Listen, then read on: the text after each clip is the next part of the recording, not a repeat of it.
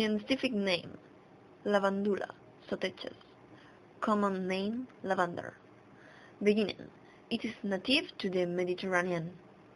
Family Lamiaceae liked it as it is associated with hot, dry, sunny conditions in alkaline soils. Irrigation Watering waterings a week is enough to meet your needs. Fertilizing Fertilizing balance at the beginning of the spring. Pruning For the plant to achieve a product requires weeding once on early spring, after harvest and after the summer. Medical use Lavender is a herb that is known for his, its shooting properties.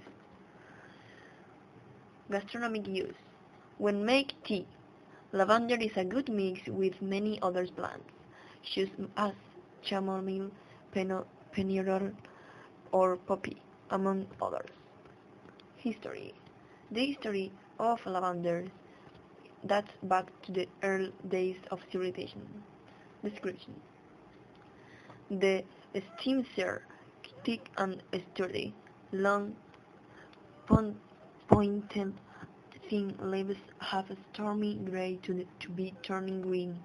Flowers are clustered in terminal spikes blue. Scientific name Chamaerops humilis. Common name Palmetto.